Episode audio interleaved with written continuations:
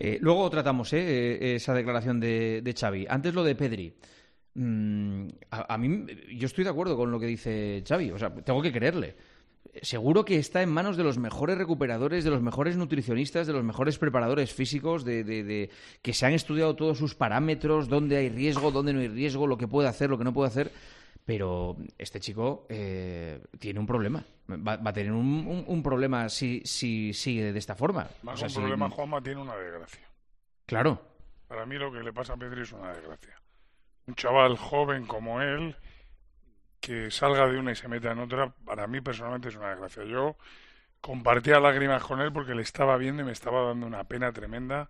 Un chaval con una proyección increíble que desde que no sé si tendrá que ver aquel año que lo machacaron jugando la Eurocopa o no me acuerdo si era el Mundial, los Juegos Olímpicos. Sí. Jugando todos los partidos lesiones musculares con el Barça ¿eh? desde aquel año digo desde aquel año el chaval no, no sale de una cuando entra en otra y sinceramente a mí me da mucha, mucha pena porque yo creo que la Eurocopa está en riesgo para él. Pero muy en riesgo para él. Yo, yo no sé realmente qué ocurre con Pedri. Desconozco el día a día de sus recuperadores y cómo trabaja después de las lesiones.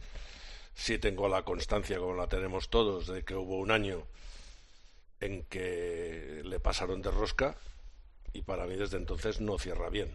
Otra cosa es que los que tenían que haber preocupado de que eso se solucionara lo hayan hecho, que no lo dudo. No sé si lo han hecho bien, no sé si el propio eh, Pedri ha seguido milimétricamente las indicaciones que tenía que hacer, pero tiene, efectivamente, como decía Manolo, una desgracia horrorosa, porque además son eh, lesiones que no son bobadas, que son meses de estar de baja. Creo que en los últimos cuatro años acumula más de año y medio de baja en, el Barcelona.